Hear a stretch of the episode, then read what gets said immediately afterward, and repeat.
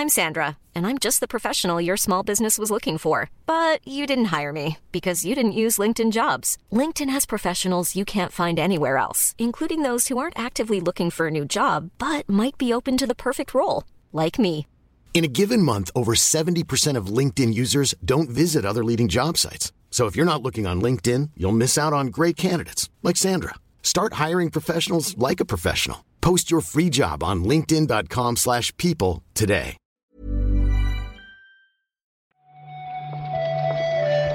Buenos días, bienvenidas, bienvenidos a esta nueva recarga activa. Hoy toca la del martes 10 de enero.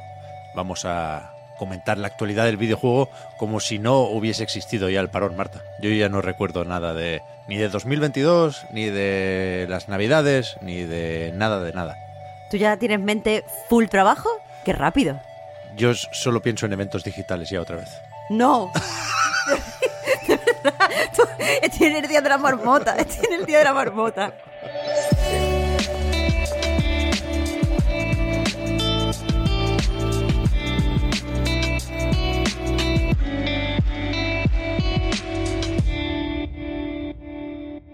Luego comentamos algo de eso, ¿eh? porque yo creo que, bueno, es uno de esos rumores que se vale comentar, dejando claro que lleva esa etiqueta, ¿eh? la, de, la de rumor por ahí. Pero, bueno, estos días efectivamente la actualidad va como nosotros recuperando el ritmo y para buscar noticias tenemos que, por ejemplo, tirar de entrevistas. Y tenemos aquí una en Gaming Vault a alguien del Blooper Team, de hecho, el jefe de producción, que dice que, bueno, secuelas de Observer y de, de Medium, por poder, se pueden hacer, pero que requerirán de nuevas ideas, ¿no? Claro, en concreto, la cita que, que ha dicho, le han preguntado eso, habrá, habrá secuelas, volveremos a estos mundos, y ha dicho, quién sabe, si alguien en el equipo eh, pues viene con una buena idea, eh, todo es posible. Que suena quizá eh, muy mm, positivo, muy estamos abiertos a ello, pero yo te confieso, Pep, que a mí me parece una forma educada de decir que no, porque quiero decir, eh, esto estamos hablando de gente que tiene que venir con una buena idea en, en el marco del trabajo, les pagan por pensar buenas ideas concretas hacia, hacia un sitio concreto. Entonces esto me suena como no estamos pensando nada. Ya, yo, o sea, es una de esas respuestas con las que se puede adivinar la pregunta, ¿no? Como es el juego este, el Jeopardy, ¿no? Que yo entiendo que, que eh, el entrevistador se preguntó esto por las secuelas de estas dos franquicias, teniendo en cuenta que hay muchos proyectos anunciados de este estudio polaco y, y ninguno es una secuela de estas dos franquicias, sabiendo que Layers of Fear, por ejemplo, sí ha tenido continuidad, ¿no? Y, y más allá de lo que puede importar que acabemos viendo de Medium 2, eh, porque ahora ya han- ha cumplido su objetivo de Medium, ¿no? Que era conseguir el, el- el acuerdo o el contrato para el remake de Silent Hill 2. A mí sí me parece una de las historias de 2022 lo de, lo de esta gente, lo del Bloober. Ya lo comentamos sobre todo cuando Konami anunció esta colaboración, pero es que no olvidemos que también Private Division presentó su próximo proyecto con este estudio como ¿no? un gran acuerdo para celebrar el aniversario, no sé qué. Son, se presentan un poco como los reyes del terror, entendedme, estoy haciendo comillas, y, y- y no sé si alguien les ha validado realmente ese título, ¿sabes? Es como que el, el check lo, ha- lo han pagado, es Twitter, Twitter Bueno, Blue. fake it, No- fake it until you make it, Pep. Sí, sí, ya, ya, ya. Pero si no lo dicen ellos, ¿quién lo va a decir? que, que no tengo nada en contra de esta buena gente, ¿eh? que, que a mí me gustó de Medium hasta cierto punto, desde luego más que a la mayoría. A la única persona, claro. Y, y el Observer creo que tiene buena fama, vaya. Sí, observe, está bien. Pero es un poco, y salvando las diferencias, y no quiero irme por las ramas porque estoy ya cogiendo una carrerilla propia del Reload, ¿eh? que también tengo ganas de volver, pero que son un poco como los Platinum Games del terror, ¿no?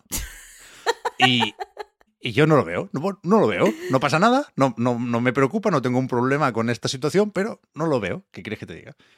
Sí, sí, desde luego necesitan un éxito rotundo.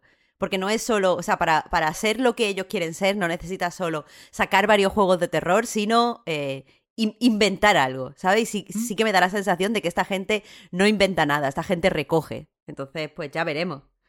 pero que el primer Layers of Fear estaba muy bien. Quiero decir, hay, hay algo, ¿eh? Bueno. No, no, no lo pongo totalmente en duda. Pero es una situación más o menos extraña en tanto que relativamente fabricada. No sé muy bien cómo decirlo, pero ya creo que me, creo que me entendéis. Eh, hace poco dijeron también ¿eh? que con el remake de Silent Hill 2 querían ser muy fieles al original. Quiero decir, están de gira con las entrevistas y, y saben reclamar atención. Eso también es importante, vaya. También hablamos mucho en su momento. Hubo algo también de reclamar esa atención de Striking Distance y de su Callisto Protocol. Sobre todo, bueno, las semanas o los meses previos al lanzamiento, ¿no? Parecía que esto iba a ser algo muy serio. Creo que se puede decir que con la llegada del título, pues se desinfló un poquillo la cosa, porque creo que en general nos decepcionó. Y ahora, el nuevo tema de conversación o la noticia que leemos en Games Industry sobre este proyecto tampoco es especialmente agradable, ¿no? Tenemos de nuevo, Marta, problemas con los créditos y la acreditación de la gente que trabajó en el proyecto. Claro, además esto aquí no nos suena mucho esta historia. Es de nuevo una compañía utilizando eh, pues la acreditación para castigar o para premiar a, lo- a los empleados. Según la- leemos en Games Industry, hay eh, más de, de 20 personas, ellos dicen alrededor de, de 20 personas que no aparecen correctamente acreditados. Y no hablamos de una división, un sector concreto, porque por desgracia en algunos sectores como pues, los localizadores o los testers, eh, esto es normal, sino que estamos hablando de personas o de, de divisiones que normalmente sí vienen acreditadas. Hay eh, desarrolladores clave pues que no están y simplemente es porque se han ido del proyecto, porque han sido críticos con cómo se estaba manejando el proyecto internamente, porque no han querido eh, pues sumarse al crunch que proponía la empresa y entonces pues es, es eso que decía, lo- los castigan. Eh, y claro, a mí este tipo de, historias que, que, bueno, que lamentablemente se repiten, todo el mundo, incluido la- las divisiones que no suelen acreditarse, deberían aparecer en los créditos, porque al fin y al cabo estamos hablando de una industria donde hay mucha gente que trabaja eh, pues freelance o que solo puede conseguir trabajo, eh, aunque sea con contrato, a partir de su pues, pues del, del trabajo que puedes mostrar, por eso es importante que todo el mundo esté acreditado. Eh, pero eso, estamos, estamos eh, viendo que, esto se repite una y otra vez y al fin de cuentas es porque no hay una legislación que indique cómo debe acreditarse a, a la gente. Hay otros sectores, otras industrias donde eh, pues hay, hay leyes, hay eh, históricamente hay sindicatos que han peleado para que eh, siempre se acredite de, de esta forma y que eso sea algo eh, legal y que no se puede usar, no se pueda usar los créditos como castigo, pero aquí no lo tenemos. Así que tenemos que apuntar eso en las listas de cosas pendientes que, que hacer, cosas que, que debemos, eh, una vez formemos estos sindicatos que parece que están naciendo en la industria, cosas que tenemos que conseguir y exigir. Es Sí, sí. desde luego muy, muy triste esto. Aquí en, en Games Industry recuerdan que desde la International Game Developers Association sí hay una serie de eh, buenas prácticas, ¿no? O de consejos de alguna forma que dicen que debería estar en los créditos cualquier persona que haya trabajado en un proyecto como mínimo 30 días, pero entiendo que es esto, ¿no? Que, que- que, bueno, que no es algo vinculante o, o que Claro. te pueda acarrear problemas legales, sino que es una, una sugerencia o una propuesta, ¿no? Creo que es un manual a lo mejor de, recomendaciones. Claro, a mí me ha sorprendido, Marta, lo que comentan aquí también, de que en cierto momento, cuando se marchó un número considerable de gente del estudio, a finales de 2021 creo que decían, que, que no, no, no se podían despedir. Que cuando alguien se va de un estudio, lo normal es que mande un correo a sus compañeros y diga, bueno, pues aquí, hasta aquí llegó la aventura en Striking Distance y a ver si nos vemos en, en- en otros sitios, ¿no?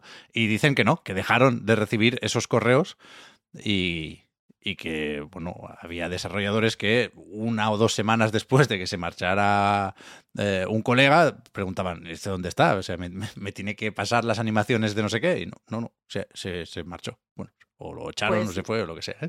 Pero es, es, es difícil no acordarse también de aquellas declaraciones sobre el crunch de Glenn Schofield. Puede que se lo tengan que mirar. Sí, sí, eh, ya te digo, por desgracia esto es algo que pasa más de lo que, de lo que esperamos. De hecho, esto que, que comentas de que despidan a la gente y que no le dejen pues ni decir adiós es algo que ya me han contado eh, varios de- desarrolladores eh, del estilo de que ni siquiera puedes recoger tus cosas si estás trabajando en oficina, sino que te acompañan a la puerta y te mandan las cosas por correo. Cosa que me parece totalmente agresiva, pero bueno, pasa. No te vayas a llevar eh, el código para hacer un sucesor espiritual. Eh, ¿Qué iba a decir? Ah, sí, que tengo curiosidad por saber cómo ha funcionado en ventas de Callisto Protocol, ¿no? Que es, es un poco lo que en algunos casos hace olvidar todo lo demás. Y no sé si es algo que nos dirán en próximos informes financieros. Se aproxima esa época del año. Pero. De verdad, el día de la marmota. Pero en Games Industry también hay un repaso a las ventas de diciembre en Reino Unido. Y el Callisto Protocol está en el puesto 16. Pero Uf. es de esos que no incluyen, que no comparten, ventas digitales. Con lo cual puede estar más arriba, bastante más arriba, pero entiendo que no muy, muy, muy arriba. Ya veremos. Tengo curiosidad. Tengo curiosidad. Ujú. Cambiando de tema, y esto es más rapidito, ayer se anunció una nueva prueba, creo que no hablan de beta en ningún momento, pero nos entendemos porque el lanzamiento debería estar más o menos cerca, de Company of Heroes 3. Una prueba para el multijugador, la campaña tendrá que esperar, pero yo me he apuntado porque me suena que en algún momento, o sea, hubo ya otras pruebas, ¿eh? desde hace varios meses o varios años, te diría. Pero me suena que había que hacer un, un proceso de eh, registro más o menos largo. Y en este caso hay un botón en la página de Steam del juego que pone Company of Hero 3 Playtest, solicitar acceso. Y le, le das al botón y te dice con lo que sea te llamamos. Debería ser más o menos pronto porque esta prueba empieza mañana mismo. El 11 de, el 11 de enero. Ahí está. Dicen, aquí, aquí dicen, eh, lo explican exactamente como tú dicen, that's it. Así que ya está, ¿Vale? todo dicho. A ver si me avisan y a ver qué tal sale esto. Por supuesto, el, el interés es tangencial porque los juegos de estrategia a mí me gustan, pero tampoco me vuelven loco. Pero este es de Sega, con lo cual hay que tener un ojo puesto aquí. Eh, y el 23 de febrero es cuando tiene que salir después de algún que otro retrasito. Y, y qué carajo, están bien los Company of Heroes. Este debería estar guay también. ¿Mm? Está abierta la precompra a quien esté interesado. Ahí está. Y para terminar, el rumorcito. Creo que ayer ya hablamos, ¿no? Con eso de los juegos del Game Pass que no acaban de aparecer o de anunciarse, de un evento de Xbox que está por ahí, está flotando. Y desde Windows Central, que suelen tener buenas fuentes, han dicho que este evento efectivamente está al caer, que la fecha prevista ahora mismo es el 25 de enero, por lo tanto debería anunciarse más o menos ya. Leía que se puede anunciar hoy mismo, me parece pronto, ¿eh? Dos semanas de antelación, cuidado. Pero que esto se podría llamar, Marta, Xbox Developer Direct. Lo ponen además con... Con barrita baja, ¿eh? Estilizado, sí, sí, como, como que, que se lo han chivado escrito así. A ver, Pero ¿no? Developer barra baja direct. Sí, Eh, bueno. Ya te digo, dan detalles muy, muy concretos. Eh, a mí eso siempre me da buenas vibraciones. Aparte de decir que es el 25 de enero, eh, apuntan a que podría ser a, la, a las 6 hora, hora península española. Bueno, bien. eh, justo justo para dejarlo todo visto antes de, terminar de trabajar. Y también señalan varios títulos específicos que podríamos ver. Eh, evidentemente, Redfall, el Forza. eh, pero, o sea, dan una, una pequeña lista, pero aquí lo que a mí me llama la atención es que no dicen nada de Starfield, que es lo único que yo iba buscando, si te soy sincera. Ya, aquí se puede ver la cosa de distintas maneras, ¿eh? No sé si Starfield eclipsaría efectivamente al resto de títulos. Yo creo, también lo leí ayer, que de no estar el juego de Bethesda deberían aclarar que lo enseñarán pronto en otro evento, pero, pero bueno, a mí sí me apetece, ya digo, una presentación de este estilo. No, no sé por qué no mantienen la marca Inside Xbox, que creo que estaba más o menos bien, y esto suena a algo muy similar, pero, pero sí, sí, toca, toca enseñar que, que se está cocinando por ahí, desde luego. Es que dicen, Pep, que el Xbox Developer barra baja direct eh, va a ser como un nuevo formato. O sea, como que quieren darle, darle un, un lavado de cara y quieren que esto sea algo más constante. Ya, a, A ver, ver. Qué, qué periodicidad, o sea, yo creo que el evento y el formato, por ofertas de trabajo y por rumores muy insistentes, está claro que existe, ¿eh? Y faltará ver qué periodicidad tiene esto, cómo convive con presentaciones más grandes como suponemos la de todavía L3, pero, pero sí, sí, a tope con, con los eventos digitales. Luego ya me cansaré, ¿eh? En, sí, seguro, seguro. en julio estaré hasta los cojones de todo esto, pero en enero entran fresquitos. Bueno, eso dices tú. 25 de enero. Yo lo tengo apuntado ya. Si, si, si no es ese día, pues se tacha y se claro, lo tachamos de la agenda. Ya Pero está. yo de momento lo tengo ahí. Bueno, es bonito tener ilusión por la vida. Ahí está. A ver qué, qué se cuentan hoy y mañana lo, lo traemos aquí en otra recarga activa. Muchas gracias, Marta, por haber comentado la jugada. Muchas gracias a ti, Pep. Hasta mañana. Ahora, chao, chao.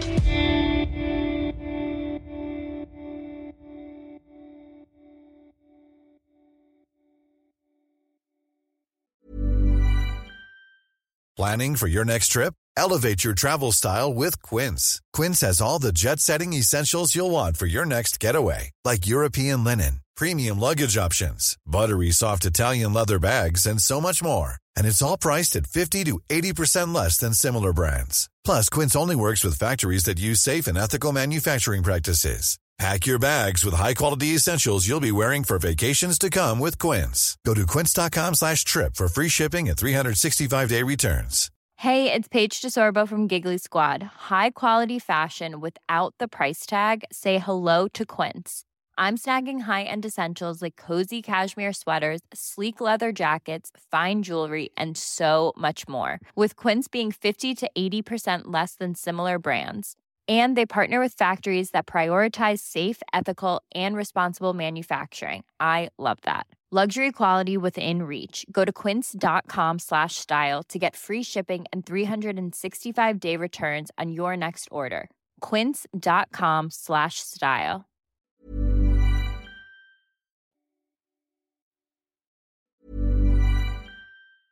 Hi, I'm Daniel, founder of Pretty Litter. Did you know cats tend to hide symptoms of sickness and pain? I learned this the hard way after losing my cat, Gingy. So I created Pretty Litter, a health monitoring litter that helps detect early signs of illness by changing colors, saving you money and potentially your cat's life. Pretty Litter is veterinarian developed, and it's the easiest way to keep tabs on your fur baby's health right at home. Go to prettylitter.com and use code ACAST for 20% off your first order and a free cat toy. Terms and conditions apply. See site for details.